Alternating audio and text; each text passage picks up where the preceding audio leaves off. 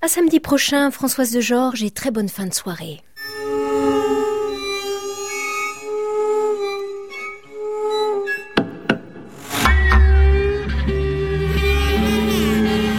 À la Brévée, Anne Montaron, France Musique. Compositeur de la semaine dans À la est Sébastien Rivas. Il a fait une partie de son apprentissage musical en Argentine. Il est venu à la musique par le saxophone, le rock, le jazz, l'improvisation, puis le piano. Et peu à peu, il a eu envie d'organiser les sons sur le papier et à l'ordinateur. Sébastien Rivas, portrait.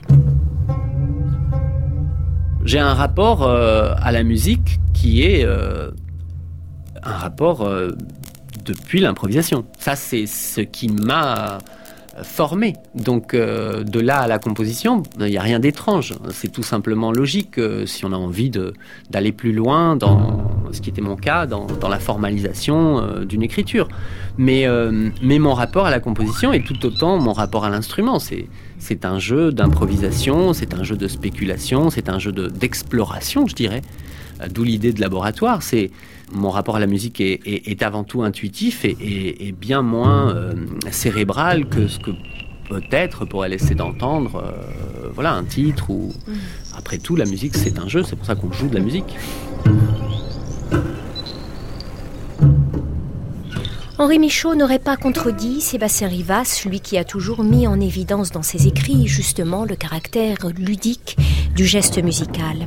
Qu'en pensent par exemple les musiciens du quatuor Tana qui ont créé à Radio France le mois dernier la suite de miniatures de Sébastien Rivas, ces cinq études de friction, usure et lubrification regroupées sous le titre de tribologie Eh bien en réalité je ne leur ai pas posé la question mais la séance d'enregistrement s'est faite dans la bonne humeur et les musiciens sont entrés sans réticence dans l'esprit art brut de ces cinq pièces. J'ai été très inspiré pour ce quatuor de, deux, idées simples. L'une me vient de, la chance d'avoir côtoyé et d'avoir pu euh, lire le philosophe italien Giorgio Agamben qui parle euh, de l'archéologie euh, philosophique en ce sens d'aller chercher les référents d'un terme et donc cette idée-là, qui est un peu la façon dont j'ai voulu prendre le, quatuor à cordes, et puis l'autre idée, ça vient d'une image qui m'a toujours frappé, de, de, de, la possibilité d'une île de Michel Houellebecq, où à un moment il est question que les humanoïdes qui sont donc restés, il faudrait lire le, le roman pour comprendre, mais en gros, euh, disons que la société euh, s'est euh, clivée entre les, ceux qui ont été clonés, euh, qui appartiennent à une secte et qui donc vivent en vase clos et qui se clonent les uns les autres, et puis les humanoïdes qui sont les, les êtres humains, nous, nous-mêmes, qui sommes restés après cette hécatombe finale qui du coup se confrontent, on voit leur passage, dit-il, dans certains endroits où ils ont perdu toute mémoire de l'usage des choses.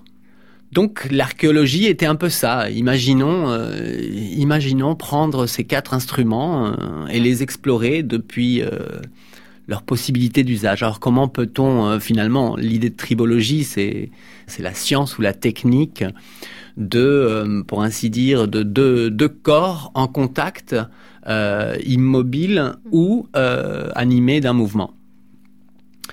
Donc voilà, euh, toute friction, tout appui euh, et quelque part, euh, les instruments à cordes ben, ont cette spécificité justement d'avoir deux corps à, mettre en contact, que ce soit le doigt pour faire un pizzicato ou que ce soit l'archet.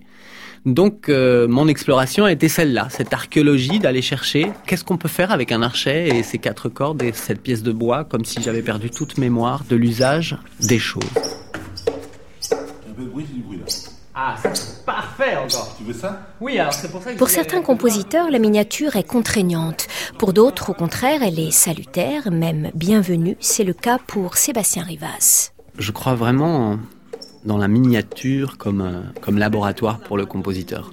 C'est-à-dire, je pense qu'il permet de déployer euh, des écritures euh, qui peuvent être plus radicales, en se concentrant d'une façon, je dirais, presque zen, pour essayer d'enlever tout ce qui est inutile ou tout ce qui est illustratif. Et donc il faut bien choisir euh, dans un format de deux minutes quelle sera l'idée ou quelles seront les idées euh, bah, en ayant le temps de les laisser respirer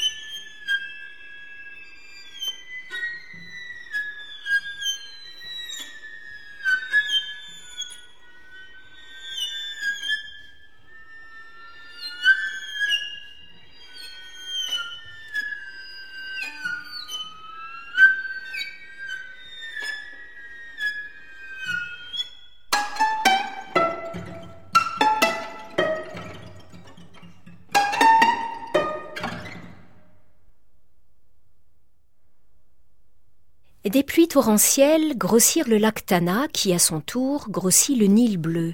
Le Nil bleu s'unit au Nil blanc, et ils descendirent tous deux féconder les terres du roi Thoth.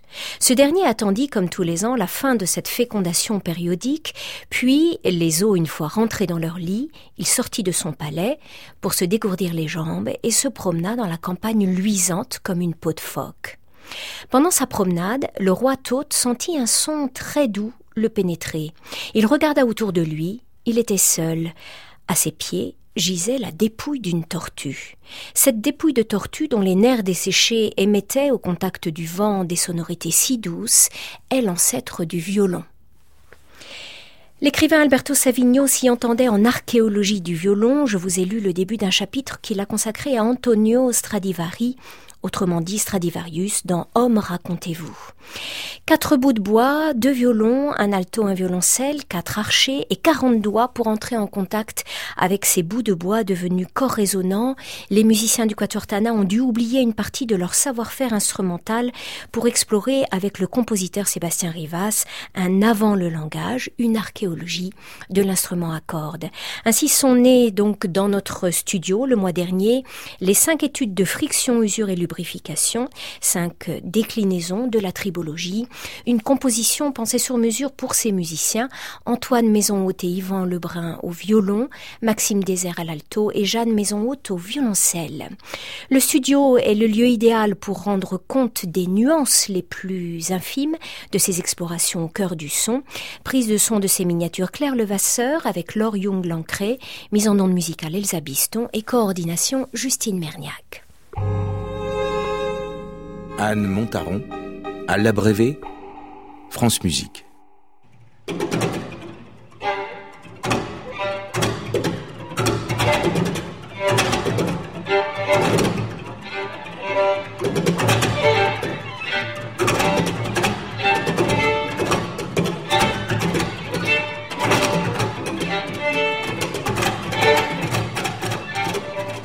Le son comme matière, c'est le cœur de la musique de Sébastien Rivas qui aime jouer avec notre perception. Tribologie s'inscrit dans cette ligne-là. Ce n'est pas le premier quatuor à cordes du compositeur, le précédent a été imaginé en 2007 et en presque dix ans, la musique de Sébastien Rivas a évidemment beaucoup évolué, mais son attachement aux instruments à cordes est toujours aussi tenace.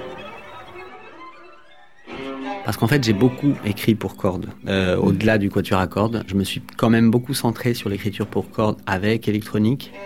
Euh, il y a un quintet aussi, hein, je crois. Il y a un quintet mm. aussi que j'ai écrit justement il y, a, il y a un an, un an et demi, avec contrebasse. Donc euh, effectivement, il y avait comme un défi, un défi de que, que faire après avoir écrit autant pour les cordes et, euh, et vouloir euh, quelque part rechercher grâce à ce format que permet la, la brevet mm. de nouveaux matériaux donc ça a été un peu ça euh, mon défi, d'oublier tout ce qui avait été écrit euh, avant.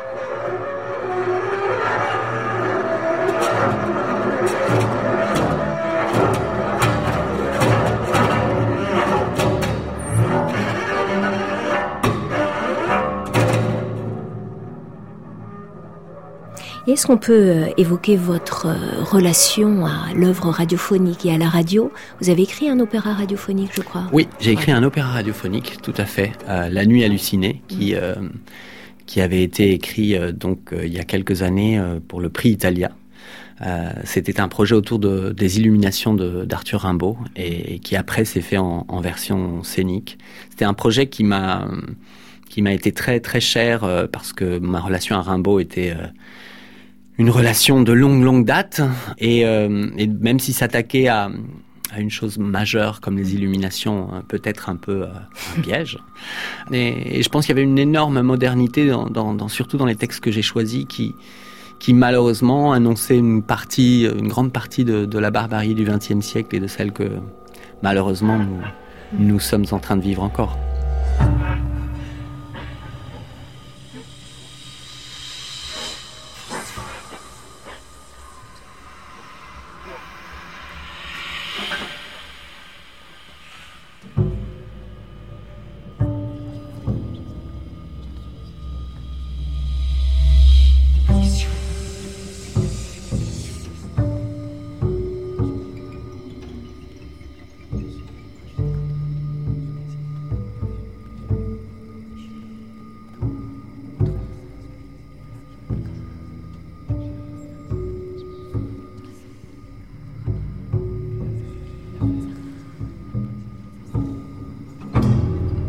Assez vu La vision s'est rencontrée à tous les airs.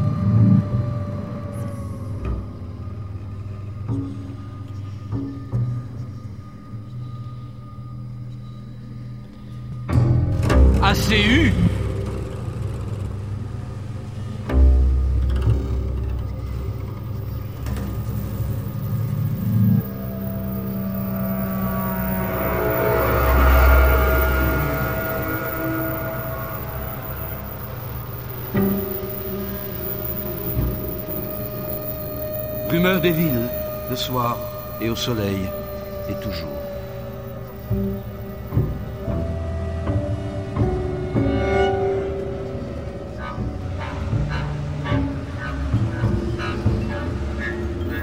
Assez connu. Les arrêts de la vie.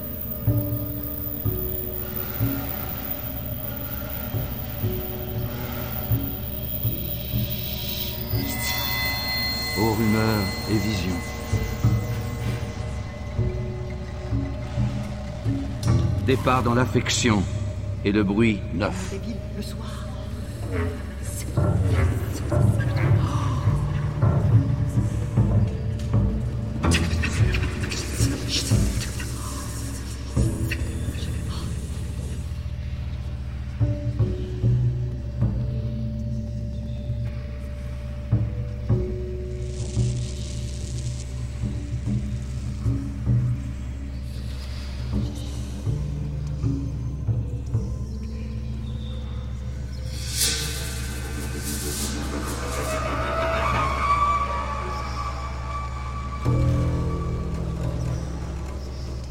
Et puis après, bien sûr, il y a la question, si on parle de l'opéra radiophonique, il y a la question de la voix. Euh, et c'est pour ça que le récitant était pour moi euh, la chose essentielle dans ce, dans ce projet. Donc c'était la voix de François Martouret, qui, euh, qui avait fait un travail magnifique autour, de, autour des textes de Rimbaud et dont j'avais pris le parti justement de ne pas du tout lui faire entendre euh, la musique. C'est-à-dire qu'il a vraiment posé sa voix. Ah oui.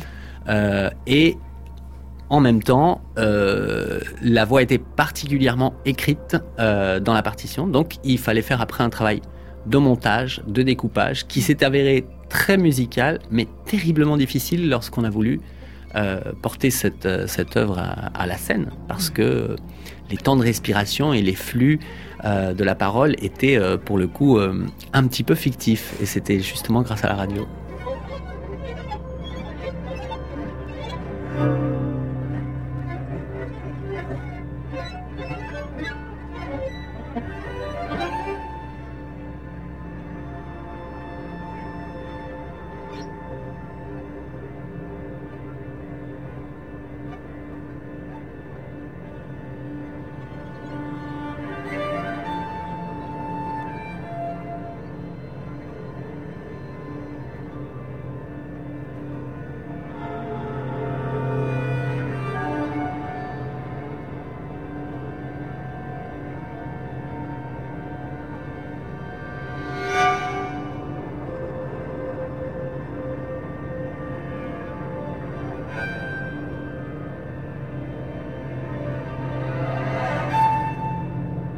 Le festival Présence de Radio France a révélé la saison dernière une page d'orchestre de Sébastien Rivas, Esodo Infinito, Exode Infini, qui intègre aussi des voix parlées enregistrées, celles de Pasolini et de Didi Huberman notamment, et des chants arabes et siciliens. Cette page nous parle des réfugiés qui meurent en mer, une actualité bouleversante toujours aussi brûlante un an après, et pour laquelle le compositeur a imaginé un écho sonore. Cette œuvre, Esodo Infinito, a été écrite à Rome lorsque j'étais en résidence à la Villa Médicis et je lisais euh, les, écrits qui, voilà, qui, où Debussy euh, partait euh, donc de la villa tous les jours parce qu'il n'y s'y sentait pas bien, moi non plus d'ailleurs, et partait à Ostia, voilà, regarder la mer. Donc moi-même, j'allais à Ostia regarder aussi cette mer, sauf que nous sommes euh, donc en 2015 et euh, la distance qu'on peut avoir ici euh, face à ce phénomène est, réelle. En Italie, euh, étant aux premières loges, ça fait l'objet de des couvertures de journaux télévisés quotidiennement parce qu'on est en train de parler de 200, 300 et des fois 1000 morts en une journée. Euh, et non seulement les morts, mais aussi les vivants, qui, effectivement, heureusement qu'il y en a, mais qui arrivent et qui sont totalement désemparés dans l'île de Lampedusa ou, ou à Palerme ou même à Naples.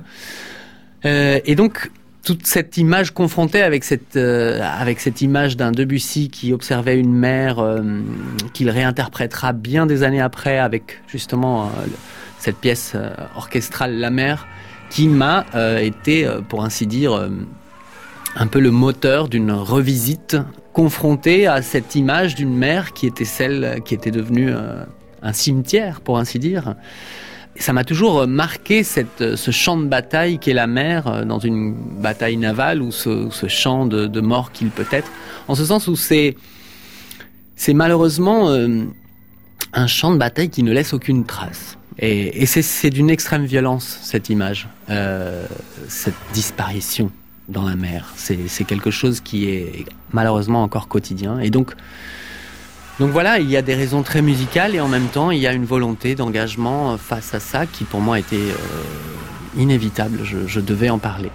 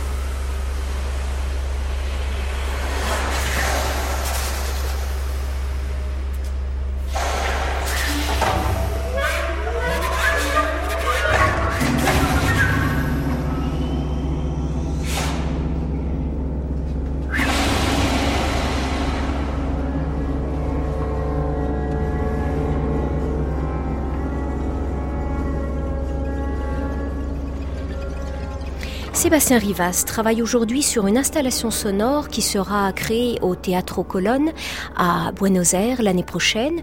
Au cœur de ce projet, la passionnante correspondance de deux figures antagonistes de la musique du XXe siècle, Pierre Boulez et John Cage.